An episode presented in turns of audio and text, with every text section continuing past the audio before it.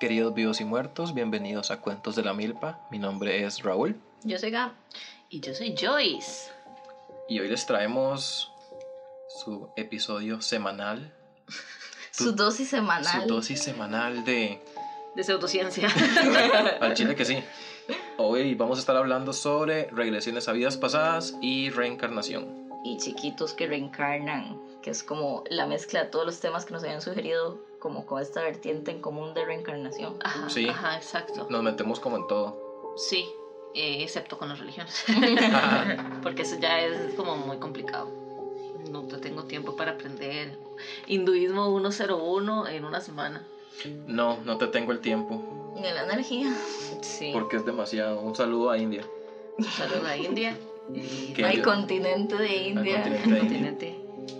Gracias por, el, gracias por el curry y esas cosas, el pollo tikka masala. Gracias por existir. Su comida es increíble. Sí, somos fans. Somos Somos fans. Ahora, eh, vamos a comenzar con lo que son las hipótesis. No, ¿sabe con lo que vamos a comenzar? Cierto. Con darle gracias Con darle a Jesús. gracias a todas las personas, no, to- todas las personas que se han suscrito a nuestro Patreon han sido, o sea, el, el apoyo que hemos recibido es muy chido. Yo creo que de- decimos esto todos los episodios, pero ahora lo decimos con aún más ahínco porque ya nos están dando plata. Gracias por tu dinero. Entonces, gracias por el dinero. Pero sí, porque gracias a esto vamos a poder pagar el hosting y vamos a poder hacer un Lorna Investiga. Cuentos de la Milpa Investiga. Eventualmente, coming soon. Coming soon, sí. Ya estamos empezando a ver. Coming in theaters. Ajá. Estamos empezando a ver cómo, cómo que si vamos a ciertos lugares a grabar y tenerles también video, este, para que nos puedan ver. O sea, una cosa muy bonita es que escucharnos en sus Spotify mientras van en, el, en la en el bus. Pero también es, sería tuanis como que ya vieran como casos. eh, Ya reales. sí. Bueno, Sí. no, Todo pero- es real en este podcast, su- sí. Yo sé. No, pero en video y así, con imágenes. Eso Sí, es. con tu material audio- audiovisual, no solo. Y con una audio. narración de este tipo. Y musiquita extraña cada vez que pasa algo. Sí. Y nosotros gritando, ¡ay, güey! ¡Pinche pendejo, güey! Saludos a México. Sí. Saludo a México también. Pero sí, ahora sí, entonces.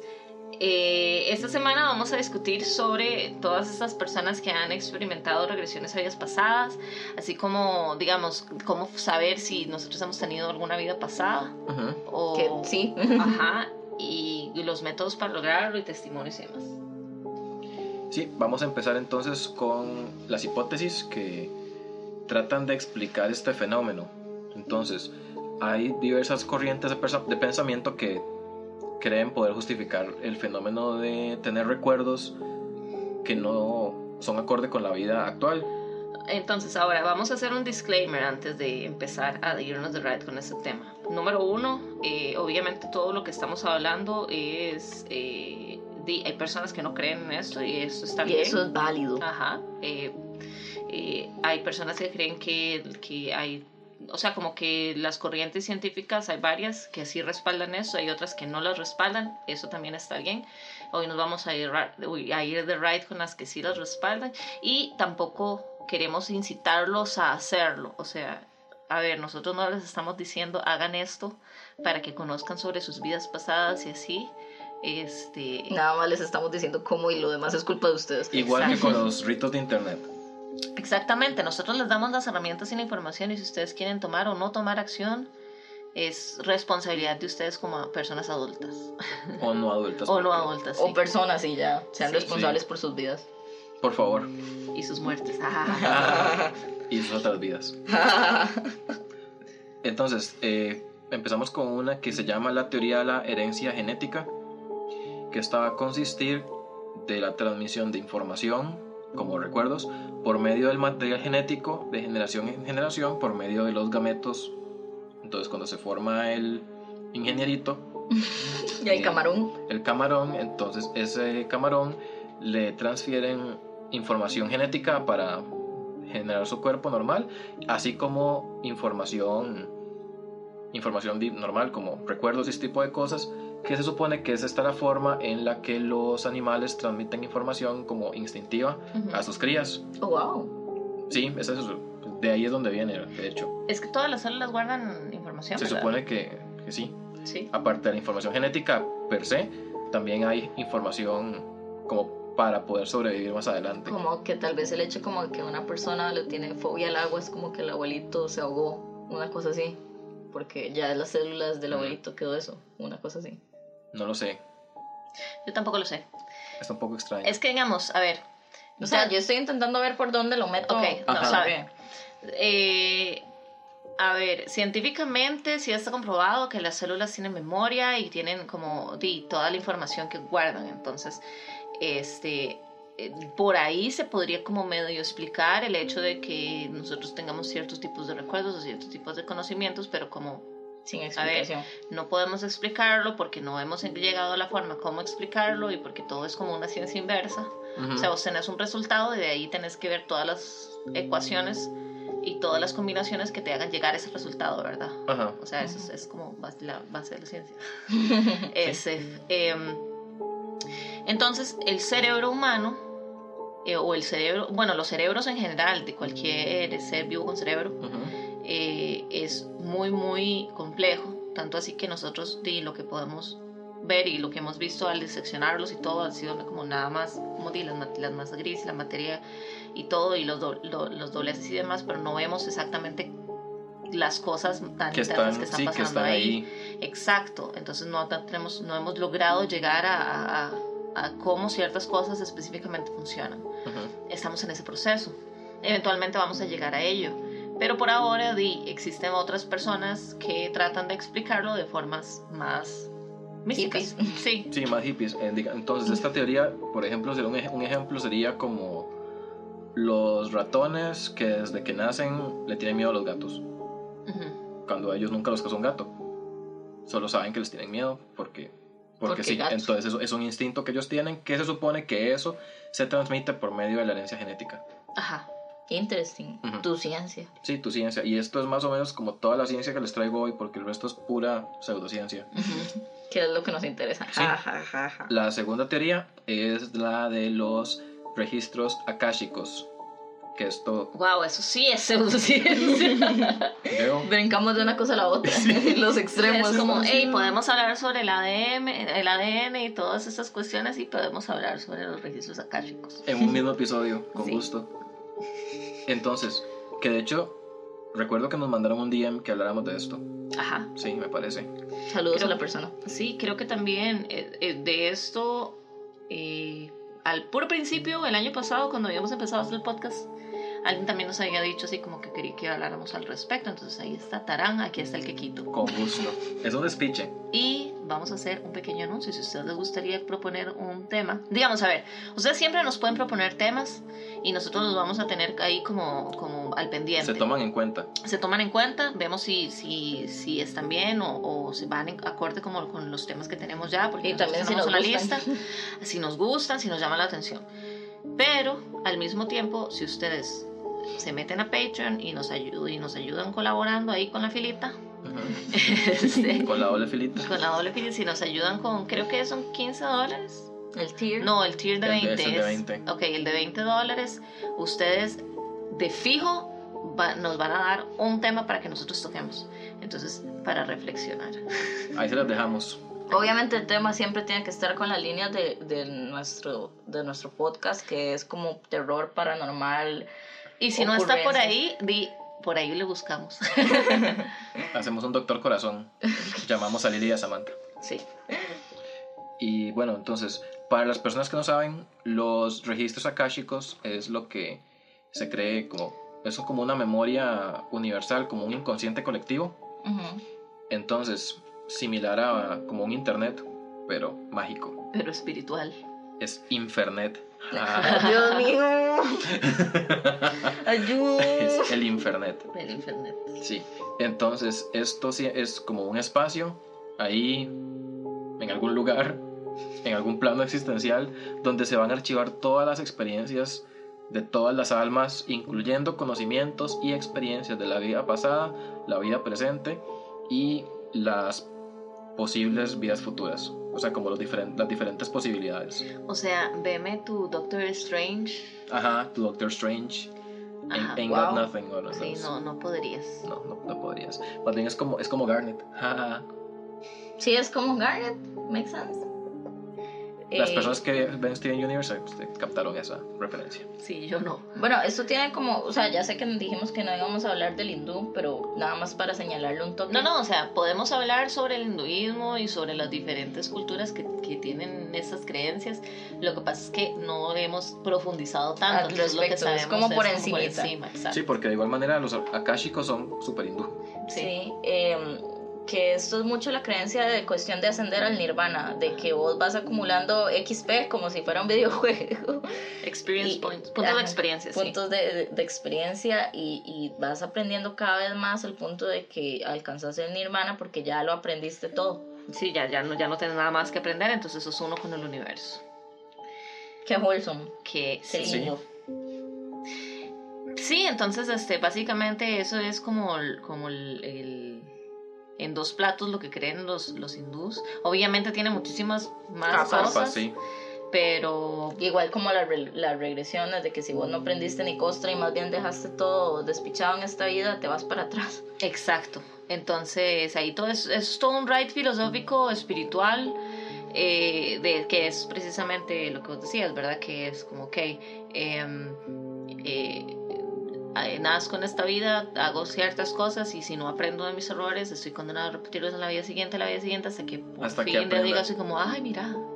Entonces también las regresiones lo que ayudan es precisamente como para devolverse a esos errores y ver qué es lo que estás repitiendo tanto que necesitas aprender, porque eso es un tarado Ajá. y necesitas que... Que- necesitas... sí, que te lo expliquen con palitos y bolitas. Exacto. De hecho, en la astrología hay una posición que se llama... Mentira, no son tarados. Perdón. En, en la astrología, en las cartas astrales, hay una cuestión que se llama los dedos de Dios, que es eh, cuando un- se forma un triángulo de... No me acuerdo cómo- de, cuántos, de cuántos grados era. Era un, un triángulo con un, un ángulo muy agudo. Can't remember what. Que eso ah, hace referencia a que tenés una deuda karmática de que llevas años de vida reencarnándote y cometiendo exactamente el mismo error que es tan obvio que tu misma carta astral es como, mira, eh, bueno, ¿para cuándo vas a cambiar? Entonces, Inútil. compa, ¿qué? Ay, voy a tener que llegar a ver la mía, ayuda. Sí, yo tengo uno, yo tengo uno de esos en, con, con apunta, digamos, tiene do- dos puntos como que, tiene tres puntos y como que los dos puntos de abajo de la base del triángulo señalan como los errores que se estás cometiendo y el punto donde está el ángulo agudo representa eh, lo que tenés que hacer para dejar de estar cometiendo Literalmente es una flecha para, para donde tiene que agarrar uno. Ajá, exactamente. como no sea, o sea, no, no sea bruto, vea que ya se lo estamos diciendo. Sí, mi cosito de esos está en Sagitario. Que I don't know what it means, pero sé que Pero está en está. Sagitario. Ok. Pero, inves- pero Lorna investiga. Pero Lorna investiga. Entonces ya saben que si, Cuentos de la milpa investiga. Ujú, Coming soon. que si a en su, en su carta astral está el dedo de Dios, fíjense. Y también está, también lo pueden revisar en el nodo norte y en el nodo sur, como lo mencionamos en el episodio de Astrología 102. Sí. Que el nodo norte se supone que es la vida actual, lo que uno viene a aprender, y el nodo sur es lo que se aprendió en la vida anterior. Y que ya vienes con eso a esta vida. Oh, Ajá. wow, no sabía. Bueno, yo no, no sé mucho de eso, pero Sí. tampoco sabía. Voy a revisarlo. El nodo sur es como lo Y que vos ya opuestos. sabes, lo que se te viene fácil. Entonces, lo, generalmente lo que le es más fácil a uno Pero está en no, el norte siempre es como fortuna, ¿no? También se le puede llamar como fortuna. No, la fortuna es otro. Fortuna es otro. otro placement. Eh, ampliaremos Ok. en la parte 3. En la parte 3, sí. Este, ok, entonces, ¿qué es lo que dicen los, los Los registros. registros akáshicos? Entonces, bueno, el registro akáshico proviene de Akasha, que es el éter, ¿verdad? El elemento éter, que sería el quinto elemento, según las corrientes de pensamiento. Según Bruce Willis. Qué gran película. ¡Qué películas más increíbles! De mis películas El favoritas. quinto elemento. Entonces, se supone que, que el concepto de los registros akáshicos se repiten en varias mitologías. En la egipcia se conocía como las tablas de Tot, en la Biblia como el libro de la vida, en el Islam está la tabla eterna y los mayas lo denominaban como el banco sí. Es con la P es muda, entonces sí. Sí, como psicólogo. Ajá. Este, de hecho, Que eso era lo que hablábamos, que, a ver, si, si el, el hinduismo es lo que lo tiene como más presente, porque es, creo que es la única religión ahorita que quedó como de todas esas original gangsters, Ujú. este, no es única de ellos. O sea, los egipcios creían en la reencarnación, este, los, las culturas precolombinas creían en la reencarnación, entonces como que a partir de la historia de las diferentes civilizaciones también ellos han creído en, en precisamente esto. Y ahorita em, voy a hacer un statement, o sea, voy a decir algo que no estoy segura porque no lo he investigado. Y de una vez les estoy diciendo esto para que luego no se me caguen, no se me pueden regañar y me pueden decir, hey, eso no es así, está bien. Esta semana me contaron, o bueno, más bien, eh, ustedes han visto que el Dalai Lama, entonces, eh, la forma como, como funciona es que el Mae, antes de palmarse, deja escrito dónde está la persona que va a ser el siguiente Dalai Lama. Ajá. Ajá, No sabía eso. a- así es como, Como en funciona. No sé, yo no sé, no Tiene soy, que ver otro. no soy una ñoña como usted.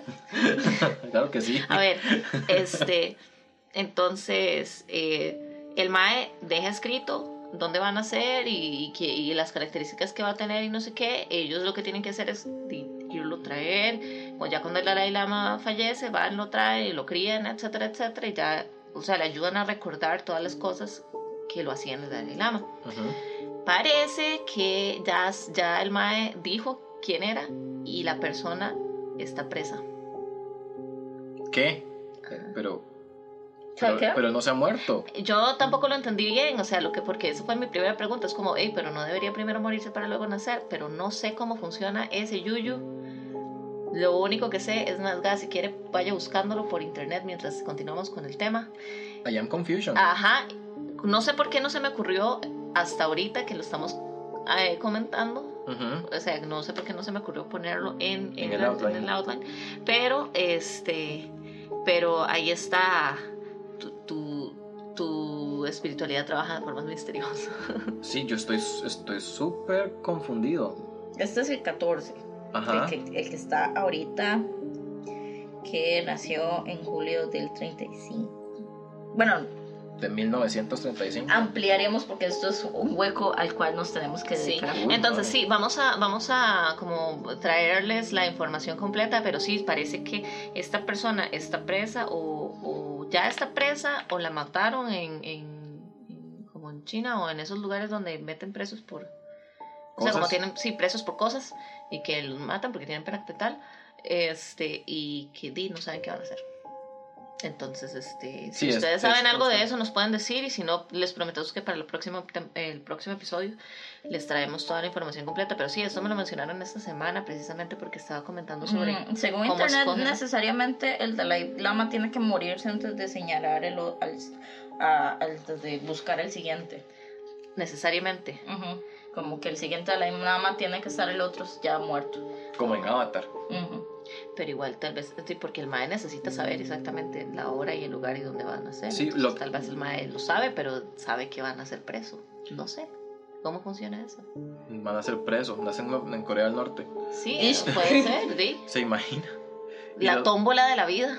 El Dalai Lama es chino. Eh, no, creo que es... Es del ah, Tíbet. Del Él Tíbet. es del Tíbet. Ah, por ahí. Dios mío. Ajá, ajá. Bueno, este también se justifica la reencarnación como telepatía, como que las personas reciben algún tipo de información de forma telepática y piensan que son recuerdos de ellos de otras vidas. Y hay gente que piensa que son fantasías. Entonces que la gente se lo imagina y se va mucho de ride, se metió, se metió, se metió un ácido muy duro y, y creen que lo que vieron sí es un, es un recuerdo de otra vida. Ok, sí. Igual, y bueno, nada más para cerrar el tema con el Dalai Lama. Por favor, necesito. El Dalai Lama funciona de la siguiente manera. Eh, cuando el Mae llega y se muere, él deja escrito como eso, de que dónde va a reencarnar la próxima vez.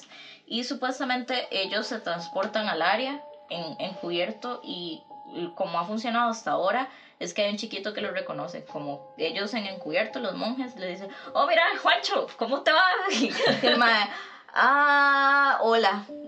Sí, yo creo que este Mae sabía que yo me llamaba Juancho. Entonces, Debe ser el Dalai Lama. sí.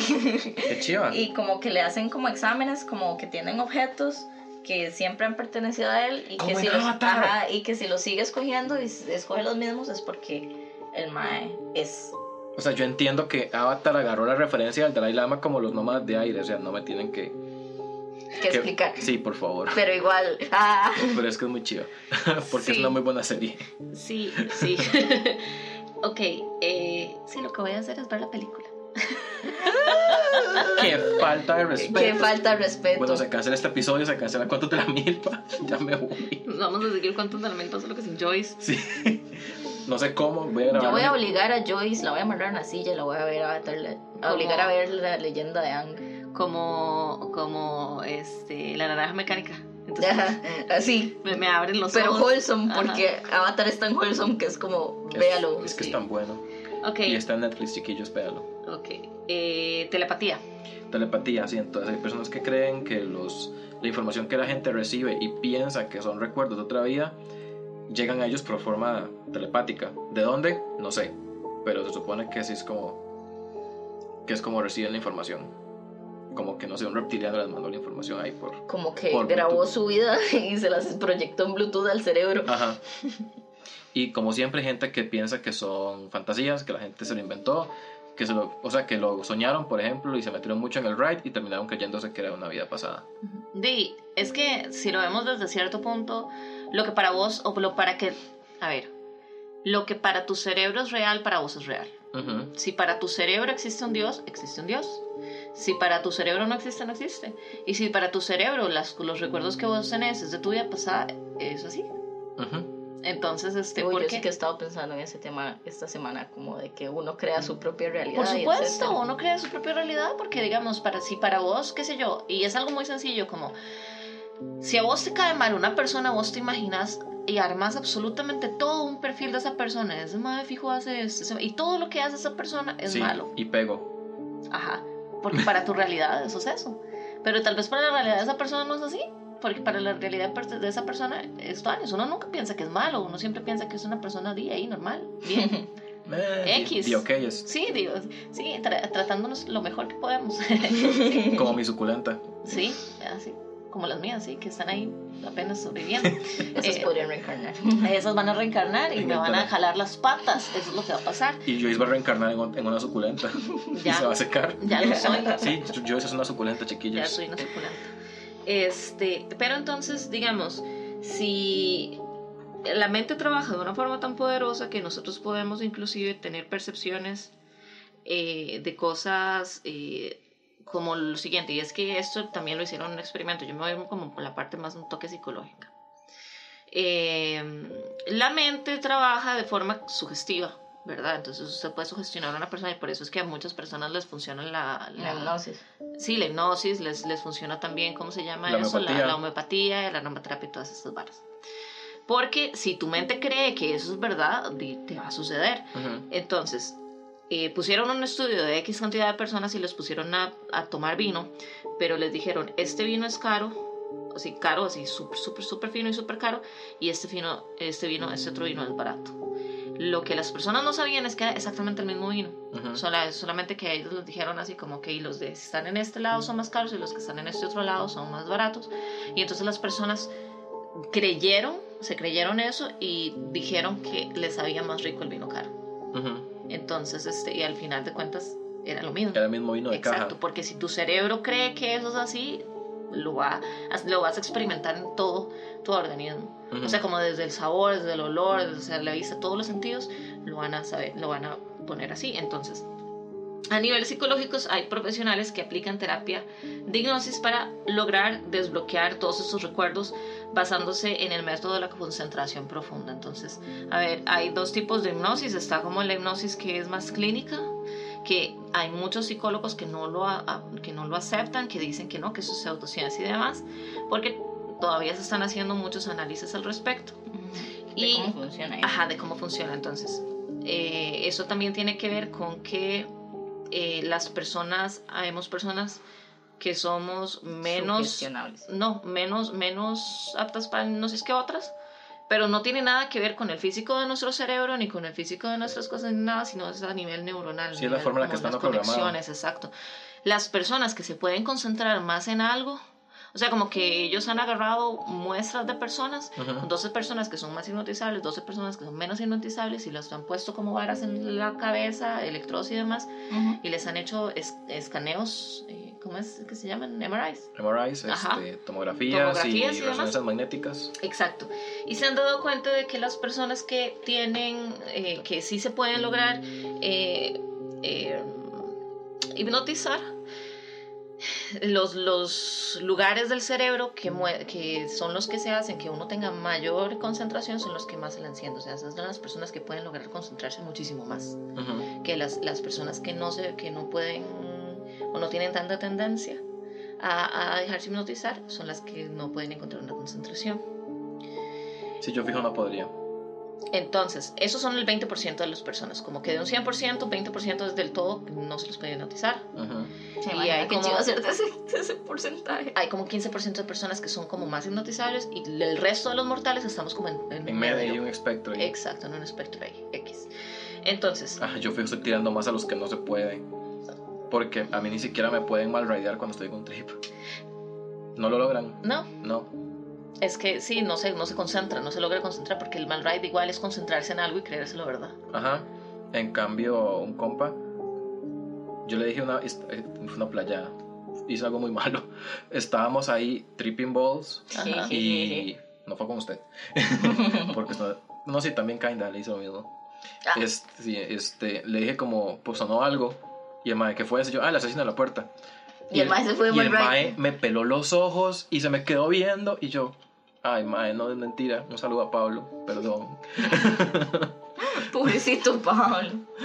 Pero sí, entonces eh, eso es lo que pasa, porque cuando, cuando vos estás en cierto tipo de estados alterados o, o qué sé yo, cuando, cuando estás escuchando, porque eso pasa muy, muy seguido también, cuando estás en una pijamada o en una fogata o algo así, están contando historias de terror, las personas que se llenan más como de ese tipo de miedos Ajá. son las que son más Sugestionables. sugestibles, eh, sí, sí, exacto, son, son más... Son más Sugestionables. sugestionables, son, son más... ¿Cómo es? Más. Dadas a, a creer esas cosas, pero porque se concentran tanto, su cerebro se concentra tanto en la idea que realmente creen en eso. Entonces, digamos, uno, o sea, hay gente que cree que todas las personas que tienen recuerdos de vidas pasadas en realidad son gente sugestionada a creer que tienen recuerdos de vidas pasadas. Sí. correcto. Y, pero sí, para esas personas que tienen esa sugestión y que, y que realmente lo creen, es verdad, es porque es verdad, para Sí, ellos. Y no hay manera de, De comprobar, sí, wrong de- right. comprobar lo contrario. Exacto. Entonces, por eso es que al final uno, lo que la posición de uno es de vivir la vida que a uno le parezca tuanis y que si usted no cree en eso, todo bien. Y que si usted cree en eso, todo bien, Todo bien. solamente que no le haga daño a las Sí, personas. que no afecte a otras personas, súper bien. Oh, ve tu podcast que te trae lecciones de vida. Así es, amén. Nada más no le hagan daño a la gente, chicos. Eso es lo único.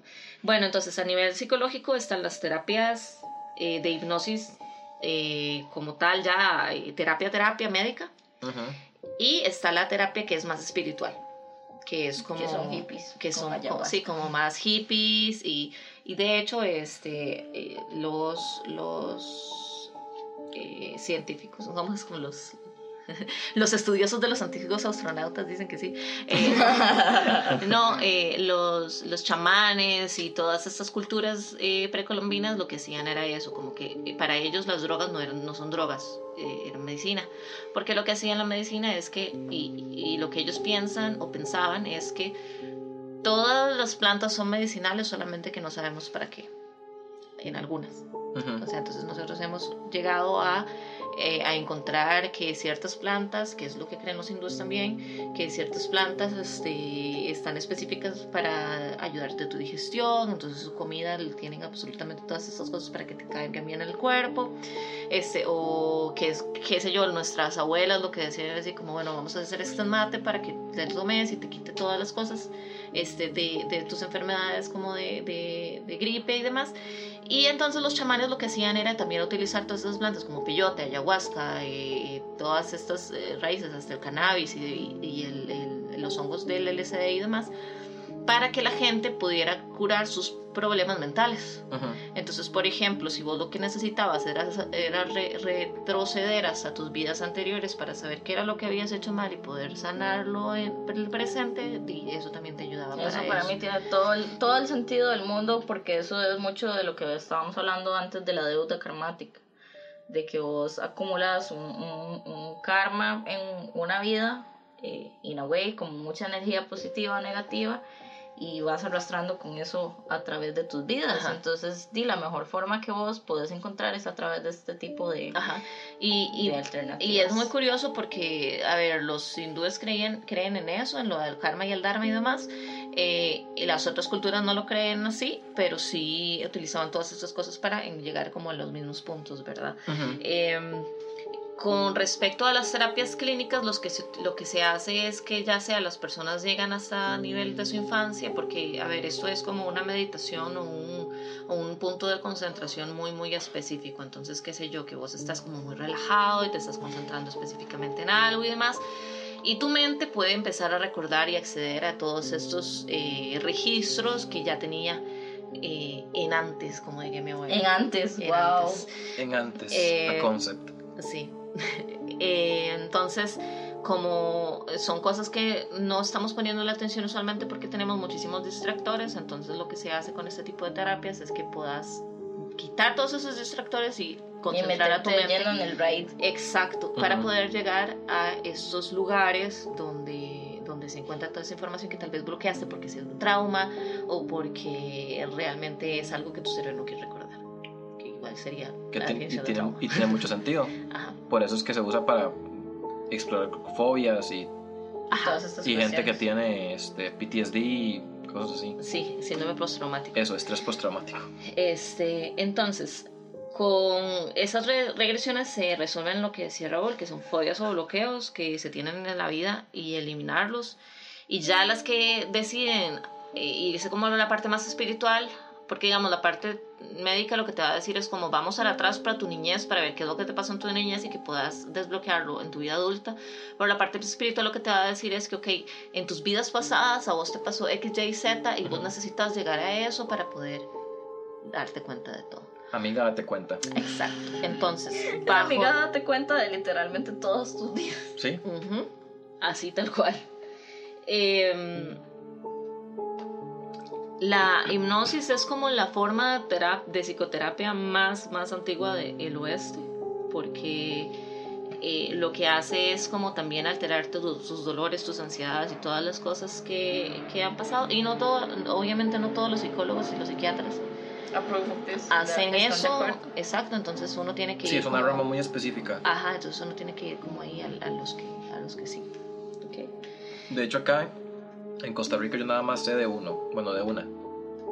Que trabaja con, con Que trabaja con regresiones. Yo solamente sé de una persona que trabaja con regresiones, pero de, ni- de- hasta la niñez, o sea, nunca he sabido que hace como regresiones hacia vidas pasadas. La que yo sé sí hace de vidas pasadas. Y la madre psicóloga también. Deberíamos esterilizar. Estaremos Wow. chía, ampliaremos. Yo quiero. Es Entonces- es que queda en Escazú. Yo les voy a, les voy a Obvio es en tirar, Escazú. les vamos a tirar una pregunta porque también eh, algo muy popular que se habla sobre las regresiones y todas las vidas pasadas es que lo que a vos te da más miedo en todo el mundo, eso es la razón por la cual vos te moriste. O sea, como que, como que si, qué sé yo, si vos le tenés un terror, un pánico inexplicable, porque las fobias son eso, son un miedo irracional, qué sé yo, al agua es porque en tu vida pasada Te te ahogaste.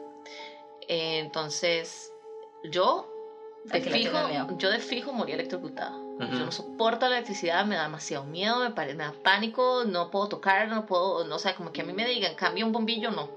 Ajá. O sea, me da mucho miedo. Me sudan las manos, empiezo a sudar, empiezo a temblar como si nunca, como si no supiera qué es la electricidad y hasta qué puntos puede tener. Es, que no es, no es lógico. ¿Y vos qué te da miedo, bro? Diga nada. Nada.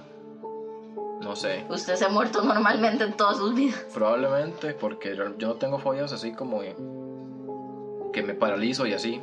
Yo no tengo. Pero miedos muy profundos. No realmente. Mm, Raúl es de esos señores que se morían a los 90 años Ay, qué, durmiendo. mae, qué pereza. Ahí está. Se imagina vivir tanto, qué Lo siento. cansado.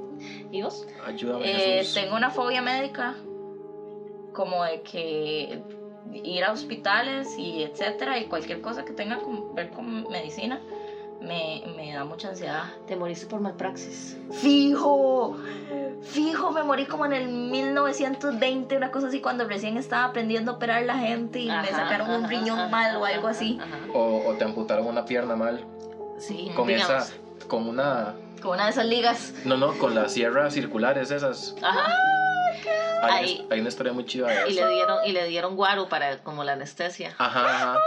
Ustedes saben que a mí eso así me da, me, me, me toca como nervios en el sistema neurológico, así como, madre, me manosearon el cuerpo y Mm. salió mal. uy". Hay, hay una historia muy chiva de eso, de un doctor que desarrolló una sierra circular para hacer amputaciones y la verdad es que el, el chiste era que la, la sierra amputaba, por ejemplo, un fémur muy muy rápido para minimizar el dolor y cuando el más estaba operando la sierra se volvió loca y se soltó la, la- la cuchilla, entonces le cortó los dedos al doctor, le cortó no sé qué a como un enfermero y también la persona que estaban operando, entonces se murieron los tres. y es la única, el único procedimiento médico que tiene una mortalidad de 300%. Perdón, pero me da Tenías un trabajo. Solo Wow. tenías un es trabajo. muy chiva, Guau. ¿Qué historia tan vacilona? con gusto. Interesante. Fijo, yo me morí, yo fijo era el doctor. Ahí está. No, usted era el paciente. Eh, también dice, por ejemplo, que las personas que le tienen pavor a la soledad, o sea, como que son personas que no pueden estar solas y así, es porque fallecieron de una forma como olvidadas y tristes y Como sin de nadie negligencia. alrededor. Ajá. Entonces, eh, si tienen algún tipo de miedo o si creen saber de qué, Se qué murieron. murieron, pueden O hacernos tienen recuerdos de vidas pasadas. también. Porque yo tengo recuerdos muy vividos de mis vidas, de algunas de mis vidas pasadas. Ok, ahorita hablamos de eso al final. Sí, porque yo también tengo. Este, pero sí, si saben o creen saber de qué forma se murieron, déjenos sus comentarios en Facebook, Twitter, eh, Instagram. Instagram. Y ya, porque si no, los demás no, nadie los va a ver. O sea, nosotros, pero no los vamos a poder compartir. Pero sí, déjenos en nuestras redes sociales y ahí hacen una conversación bien bonita. También algo que dicen es que las marcas que tenemos al nacer, Es de donde nos apuñalaron y cosas así. sí, o, o cosas que nos pasaron. Ajá, Entonces, por ejemplo, si vos tenés como algún tipo de, de de cicatriz. cicatriz que, con la que naciste. O sea, la explicación científica es que son células que eh, Tienen estaban... más pigmento. Exacto, que Y tienen ya. más pigmento que la otra. Las razones no se saben. Ahí está. Las razones es porque era de su vida pasada. Sí, con gusto. Así es. Es científico. ciencia. 100% No lo digo ciencia. yo, lo dice la ciencia. Exacto. Este, entonces, eh, igual, si ustedes tienen como, como marcas en su cuerpo, que es como, mira, aquí yo me parece que alguien me, me apuñaló o, o que me caí y seguro, di, no sé, no sé. Pero sí, entonces también eso nos lo pueden comentar. Entonces, a ver, ¿cómo se recuerdan los días pasados? Ok, Don entonces, como mencionamos anteriormente, ¿verdad? No estamos este, Promoviendo que se Promoviendo. metan a, hacer- a buscar sus vidas que se pongan a hacer esto, no, no promovemos que se alteren el estado de conciencia porque pueden pasar cosas muy gachas. Entonces, Pero si lo hacen, no- cuéntenos nos cómo les fue. Si, si lo hacen, nos cuentan, pero no tenemos responsabilidad para los abogados ahí. Un saludo a Caro. Un saludo a Caro, abogado. Caro Bosco. Entonces, primero que nada, el- este método es uno de los muchos que hay, ¿verdad? Este en particular se centra en acceder a los registros akáshicos. Entonces, que se supone que en realidad lo que son las oraciones o la meditación en sí no es lo importante, sino cómo lograr conectarse con la vara. Por eso es que yo nunca lo logré. Don't know her. Don't know her. Me pasó como espontáneo cuando me pasó. El caso es que tenemos entonces el primer paso, que es la preparación. Tiene que sentir como una conexión con el universo y toda la- Es como una meditación. Entonces uno tiene que visualizar ese tipo de cosas. Y enraizarse. Enraizarse, que literalmente es estar meditando y visualizar que uno tira raíces hacia la tierra. Esto con el fin de estar di- presente. Digamos, como, como grounded, como... tener un ancla aquí Ajá. en el momento ahora por si algo pasa. Ajá. Y también eso le da a uno como un sentido de seguridad y que se supone que también a uno le ayuda como a energizarse con la energía de la tierra y ese tipo de cosas super hippies. Wow, se crea como una especie de árbol de la vida. Ajá. Entonces con esto en- hay técnicas como la de la pirámide de luz, que ahí lo pueden buscar porque es otra es otro ride, que lo que hacen es aumentar la frecuencia vibratoria, que se supone que es lo que uno tiene que hacer porque los registros akáshicos no están en este plano, sino que están en un plano superior. Entonces tiene que salir ¿Qué de es este plano. aumentar la frecuencia vibratoria? Ok, eh, como las personas probablemente saben, los átomos no, es- no están estáticos, ellos, Se mueven. ellos se mueven. Se supone que la materia que podemos percibir en este plano es porque vibra a una frecuencia similar. Entonces, si uno tiene materia que está vibrando a una frecuencia más alta, no la va a poder percibir porque va a estar esté siendo percibida en otro plano. Como Los perros, como los perros cuando escuchan este, Otra frecuencia, ajá, es básicamente lo mismo, o como la luz ultravioleta que uno no la puede ver, pero las mariposas sí, por ejemplo. Ajá, ajá. Los perritos son iluminados. Sí. Por eso viven tan poquito. Ah, Cállese. Ladita va a vivir para siempre. Larita va a vivir para siempre. Entonces, es- a eso es lo que me refiero con subir la frecuencia. ¿Será que las mascotas, perdón, voy a volver a decirlo porque estoy hablando mal. ¿Será que las mascotas también reencarnan y uno las puede volver a encontrar? yo creo que sí. Yo me espero. gustaría que pensar que sí. Yo espero que sí. Y me voy a buscar a Lulu en otra vida y yo. Como Y yo aquí tomando la decisión de no tener más perros nunca. y salen, van naciendo laritas. Larita tiene que reencarnar en un gato. Sí. No, yo la veo reencarnando otra vez en un perro y un perro bien necio. Ay, Sí. Seguramente la Nuris viene recién reencarnada de perro y por eso es así. y el feo también. Y el feo también. El feo era un, un nazi. Era un nazi. Feo, más bien lo mandaron a reencarnar en gato gordo porque Ahí era un está. nazi. Eh, son los gatos que se comportan como perros, perros reencarnados, para reflexionar. Para reflexionar. Mm. Y entonces luego de estar ahí aumentando la frecuencia vibracional, se supone que uno sí puede sentirlo. Que es como cuando las personas van a hacer un viaje astral, que una de las señales es que uno siente como que vibra. Se supone que eso es lo que uno va a sentir cuando está haciendo esta técnica. También uno tiene que dejar ir cualquier expectativa que, que tenga. Ah, sí, uno no puede llegar ni con un prejuicio, ni con una expectativa, ni nada. Usted tiene que llegar ahí. como- Totalmente objetivo. Ajá, como, como, ok, eso es lo que va a suceder y ya, y lo que pase va a pasar, y si no pasa, no pasa. Es lo y que ya. promete en el momento. Eso es lo sí. O sea, ya si uno viene sesgado, di, ya no puede hacerlo porque, Porque no va a, va afectar la experiencia. Que era exactamente lo que decíamos. Si, si para tu cerebro es real, va a ser real. Y si para tu cerebro no es real, aunque lo trates de hacer por siempre, no va a suceder. Ajá. Y también que si uno llega con algún tipo de, de prejuicio, puede más bien que sea una experiencia muy muy fea, muy traumática. Así como si uno, en vez de subir la frecuencia por tener tanta energía negativa o tantos pensamientos negativos, baje la frecuencia y puede ser una experiencia muy fea porque las energías más densas son lo que la gente conoce como demonios. Wow, podemos hacer un capítulo de esto. Vamos a. Sí. Sí, claro. Excelente. Es todo un ride, es muy chido.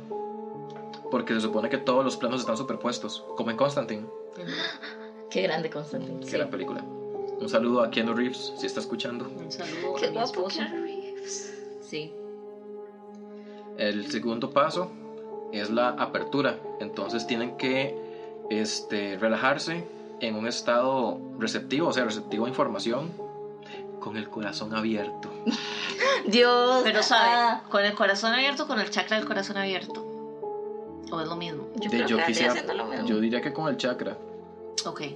porque, di- porque uno no se va a abrir, ¿verdad? No, no, no. A ver, yo nunca estaba hablando de forma literal, siempre estaba hablando de forma Ah, figurativa. pero sí. yo siempre lo consideré como lo mismo. Pero yo lo estoy considerando como si con el corazón abierto, como los coritos que le cantan a uno en la iglesia. Pero es que yo pienso que abra esos su corazón para recibir a Dios o con el corazón con el chakra del corazón abierto que ya el chakra del corazón tiene como otras connotaciones porque cada uno de los Pero yo creo que esos tienen- coritos de iglesia que dicen abrí tu corazón, al final ya están hablando de chakras, solo que es gente que, Di que está que le cambió el, el- el nombre y ya. el nombre y ya. qué gran concepto sí Sí, apruebo apropiación cultural. Apropiación cultural, malditos cristianos. Entonces, en, en este, en este método en particular, lo que dice es que tienen que invocar lo que sea más sagrado para la persona que está haciendo la técnica. Si para la persona lo más sagrado es Dios, que invoque la presencia de Dios, por ejemplo.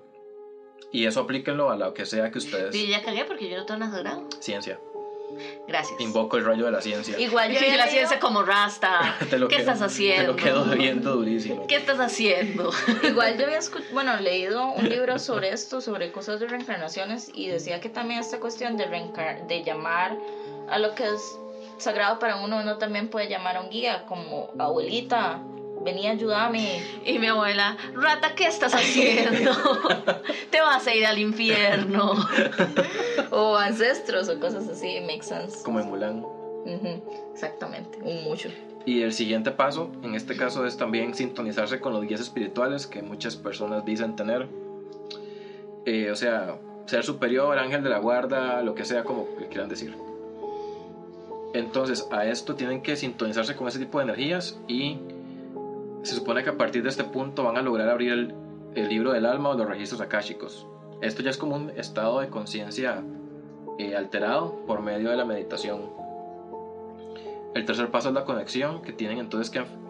Esto es muy... Suave, pero no es cierto que entonces así sería como el Dalai puede acordarse que es Dalai y así. Puede ser. Solo que lo hace como por default porque él es así. Qué persona tan suertuda. Sí, debe Sí. ser muy interesante. El maestro del avatar. Sí, ahí está. Y sin embargo, nada que arregle este planeta. Lo voy a poner en no porque no se puede meter en esas cosas. Entonces, ¿qué es lo que hace? De nada, estar ahí que le den comida todo el día. Este, eso debería ponerlo yo en mis objetivos de, de fin de año. ¿Ser el Dalai Lama? Sí, no, pero así como, ok, mi- mis objetivos de fin de año sería como aprender un nuevo idioma, bajar de peso, o sea, entrar al gimnasio, bajar de peso, este, conocer o abrir mis registros akáshicos, conocer mi pasado, todo completamente, llegar a abrir el tercer Como ojo Tyrus. completo y... sí. como Tyrus, así tal cual. todas sus vidas pasadas. Taitus haciendo la vara de la geisha. Ajá. Sí, eh, ¿cómo es que se llama? Mura, Murama- Murasami. Murasami. Murasami. Qué buena serie. Sí. Entonces, cuando ya logren conectar con los registros akáshicos, entonces tienen que... Esto es, muy, esto es una metáfora. Lo que dice literalmente es afinar tu antena interior y tus sentidos extrasensoriales para poder comunicarte en el lenguaje de la luz. Dios mío. Traduzcan eso a como ustedes quieran porque yo no puedo, yo no lo logro.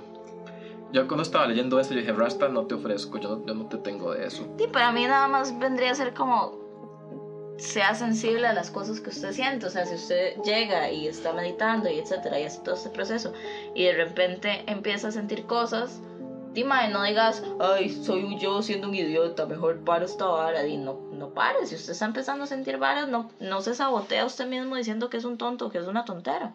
Ajá, porque esto, aquí se supone que ya está uno recibiendo la Que información. conste que no las estamos invitando a hacerlo. Ajá, otra Solo vez. les estamos diciendo Informando. cómo se supone que es. Entonces, a este punto ya están entonces recibiendo información. No es como que ustedes van a estar ahí en un espacio todo místico con un libro abierto leyendo la vara. Es que la información les va a llegar así como por Bluetooth. ¿Por qué? Pero, o sea, digamos, a ver, eh, yo lo veo de esta forma. Como que si ustedes están ahí meditando la vara y ustedes tienen claro su objetivo, porque también una de las cosas que, uno de los métodos que dice es como que usted, lo primero que debería hacer antes de hacer estas prácticas es escribir en un papel las intenciones que tiene por esto. O sea, entonces, por ejemplo, yo quiero curar, Como antes de mandarse un trip. no sé, Que tampoco lo estamos no, endorsing para nada. Para nada. Este, yo quiero curar heridas eh, que no puedo curar de forma consciente. O yo quiero conocer de mi pasado para poder ser mejor en mi presente. Cosas así, o sea, como, como tener un objetivo positivo de las razones por las cuales vos querés hacer este tipo de regresiones. Entonces, una vez que ya vos lo haces, empezás como a tener guías, porque digamos, eso vos lo puedes hacer solo o hay también meditaciones que te ayudan y te guían como con una, una persona así como que te va dando instrucciones, etcétera, para que vos lo hagas. Y lo ideal ahí sería como que si vos, si te empiezan a venir como varas a la cabeza, que nada más nos dejes ser, a pesar de que vos digas, uy, no, esa es mi imaginación, y la imaginación, ¿qué es? Ujú. Entonces, eh, sí, digamos, si vos empezás a fantasear o empezás a tener eh, varas así, eh, o sea, como que pueden ser varas como que para vos sean reales o puede, al mismo tiempo pueden ser varas fantasiosas. Y eso está bien, vos tenés que aceptarlas de la forma como vengan. Y si vos decís, ma, es que todo el rato me estoy imaginando que estaba en, no sé, en, en, en Narnia, di, es la forma como se te, es como se te expresó la vara.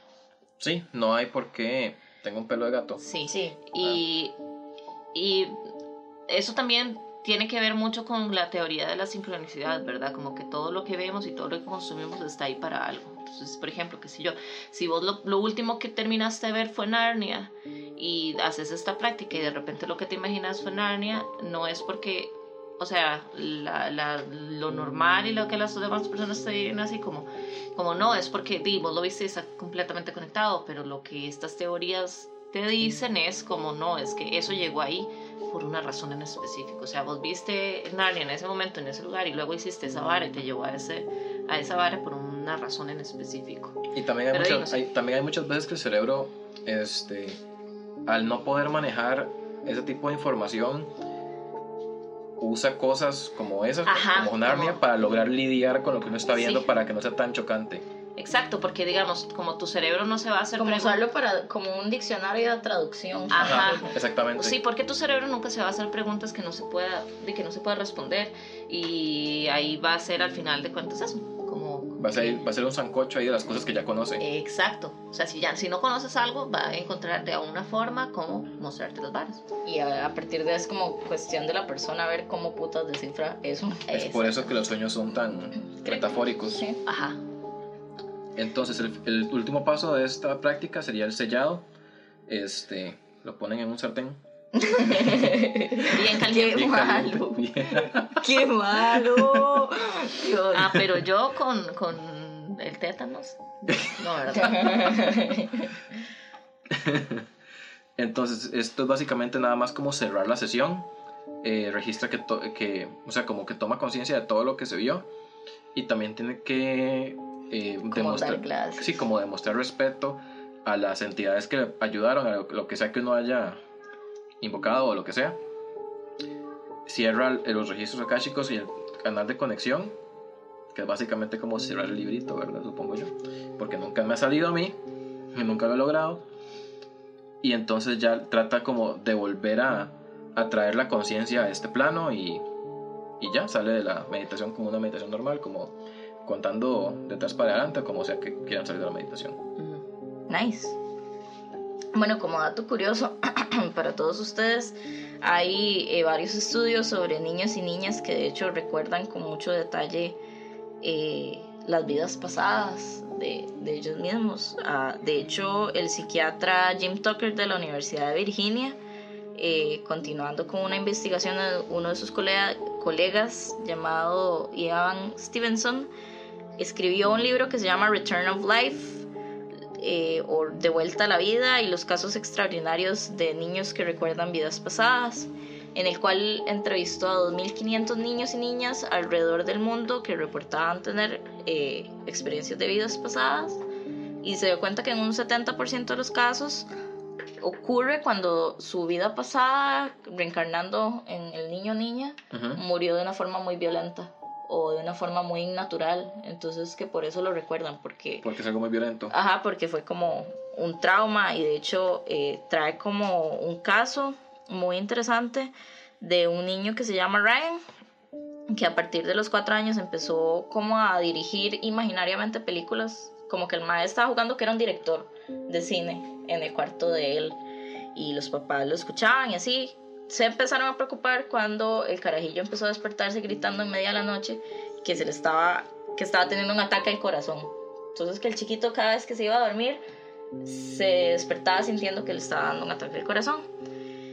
Y dice que un día la mamá le regalaron como un libro sobre cuestiones de cine porque al chiquito como le gustaban tanto esas cosas y el chiquito iba pasando las páginas como de cine de 1900 y le dijo como, mamá, esto es George es George y yo hicimos una película juntos y en el libro no venía por ningún lado los nombres de la gente que salía en esa foto. Entonces me dijo, ajá, ¿y cómo sabes que es George?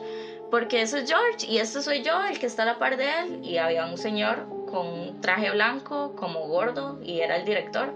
Entonces la mamá se quedó como... Ah", y, contactó, ajá, y contactó a la editorial del libro, les preguntó de dónde había sido la foto, llamó a la familia del señor del que el chiquito decía que era él. Y la familia del, señor al principio era como, no, por favor, no. Pero al final aceptaron y dice que el Ryan empezó a hablar con la hija del señor y a contarle cosas que él se acordaba y, que la hija era como, más y todas las cosas que usted está que este chiquito se acuerda son cosas que mi papá me contaba que él hacía.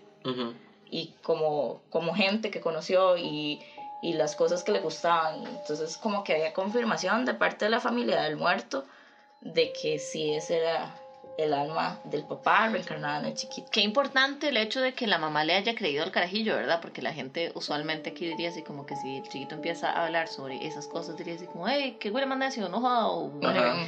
Pero no, en realidad eh, ellos como que le dieron pelota. Ven lo importante que es darle pelota a sus hijos cuando, a- cuando les dicen las cosas.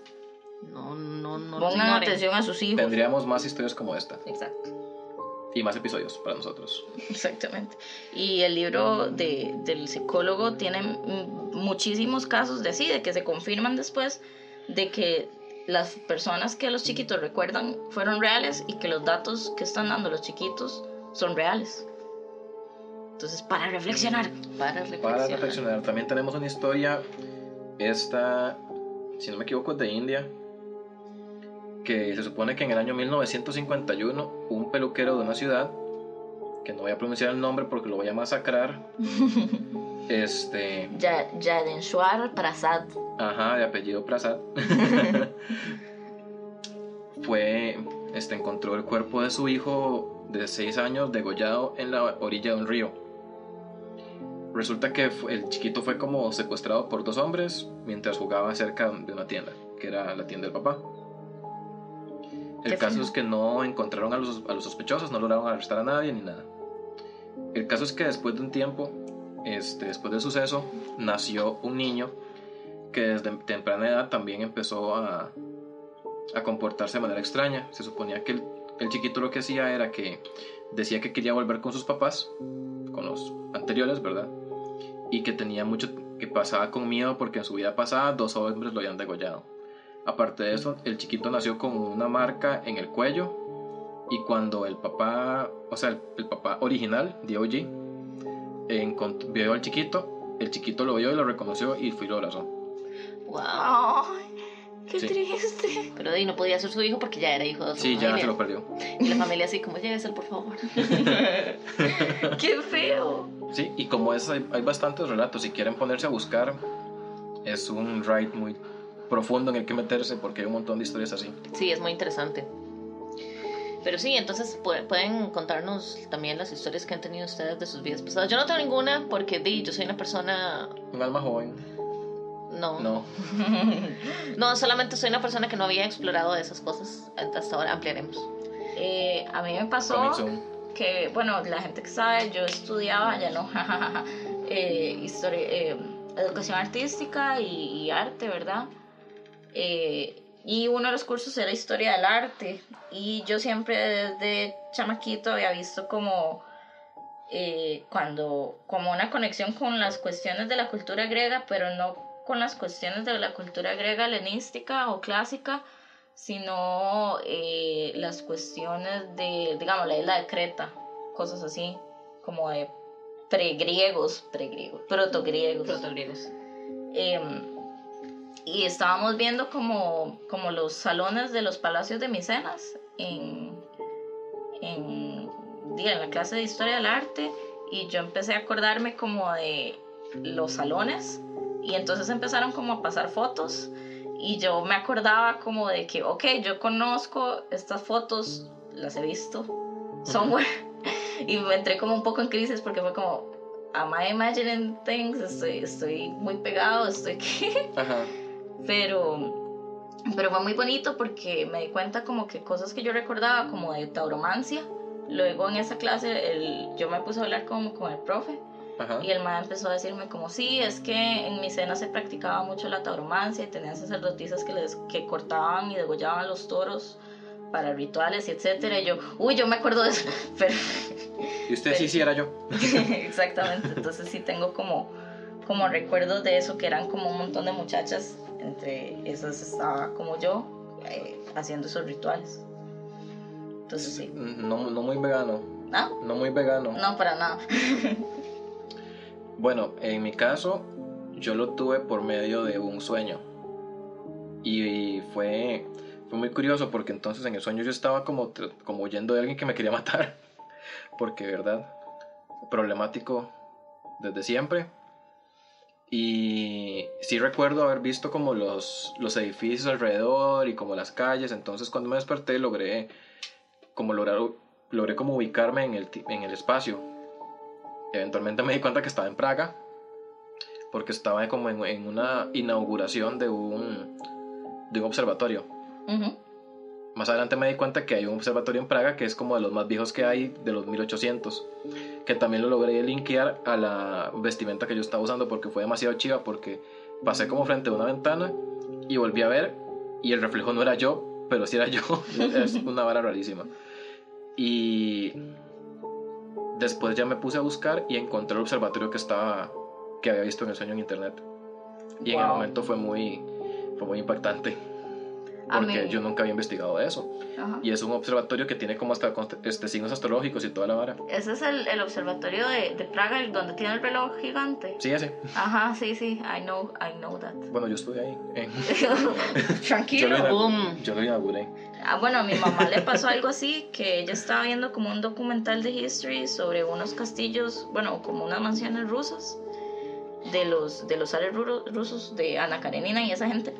Y la mae era como un recorrido de un palacio, y entonces como que en el escritorio de la señora de la casa, mi mamá empezó cuando tenía 5 años, y esto como que todos mis tíos se acuerdan, que mi mamá empezó, ese escritorio era mío, y debajo del escritorio hay una compuerta secreta donde yo metía las cartas de mi amor. Y entonces en el documental dijeron como, y este escritorio tiene una compuerta secreta donde la señora metía cartas. Y mis tíos como, ajá. Y mi mamá, sí, y entonces yo era muy triste porque mi esposo me pegaba. Y mis tíos como, ah. Entonces sí, mami tiene ese recuerdo. Que estuvo feo. Sí, pero usualmente son las cosas que uno recuerda. Y a mí me, a mí me querían matar. Ujú. Y yo mataba Y, a- y toritos. al, y al parecer lo lograron. Porque aquí estoy. Podrías estar en Praga, pero no. Podría estar en Praga, no muriéndome de la calor. Fijo, sí, por porque nada. los veranos en Praga. Ay, sí, ahorita estamos en verano, fijo, también tendría calor. Sí, el calor no puede subir. No. Pero bueno, entonces, si ustedes tienen historias de este tipo, si saben cómo, si creen saber cómo fallecieron y todo en sus vidas anteriores, déjenos un comentario. Eh, esperamos que este tema les haya gustado mucho porque fue muy interesante investigarlo y, y es un tema muy bonito Y nos su- fuimos y de es súper amplio. y súper interesante, sí. Me gusta mucho que siempre que hacemos temas así hay alguna experiencia personal. Sí, sí, sí. Por eso es que empezamos el podcast. Sí, porque, porque cosas raras suceden. Sí. Pero Bueno, sí. bueno, chiquillos, como siempre ustedes saben que pueden dejarnos lo que ustedes quieran a nuestro Twitter, arroba de la milpa, a nuestro Instagram, cuentos de la milpa, igual que nuestro Facebook, cuentos de la milpa, o a nuestro correo, cuentos de la milpa, arroba gmail.com. Y recuerden que todo lo leemos, aunque puede ser que no les contestemos porque tenemos una vida muy ocupada, todo es verdad. Sí, Sí, todos, pero- estudiamos, todos trabajamos. Sí, entonces es muy difícil, pero sí lo leemos todo. Sí, y este, ahí cualquier tipo de historia, comentario y demás son bienvenidos y muchísimas gracias una vez más por el Patreon y Por las- favor, apóyennos. las personas que todavía no han ido. O sea, tenemos, tenemos em, premios desde un dólar hasta los 20 dólares. No es, no es, No está pegado al techo, un dólar está. Es un dolarito, es, menos que Netflix. es menos que Netflix, sí. Es menos que un popi en la calle. Es menos que un té frío. Porque un té, fri- un té frío vale un rojo. Wow, ¿hasta cuándo, Charlie? Y ajá. Until when? Y el pecho Until vale when. 600 algo. Pero bueno, entonces esperamos que esto les haya gustado y nos escuchamos la próxima semana. Adiós. Chao.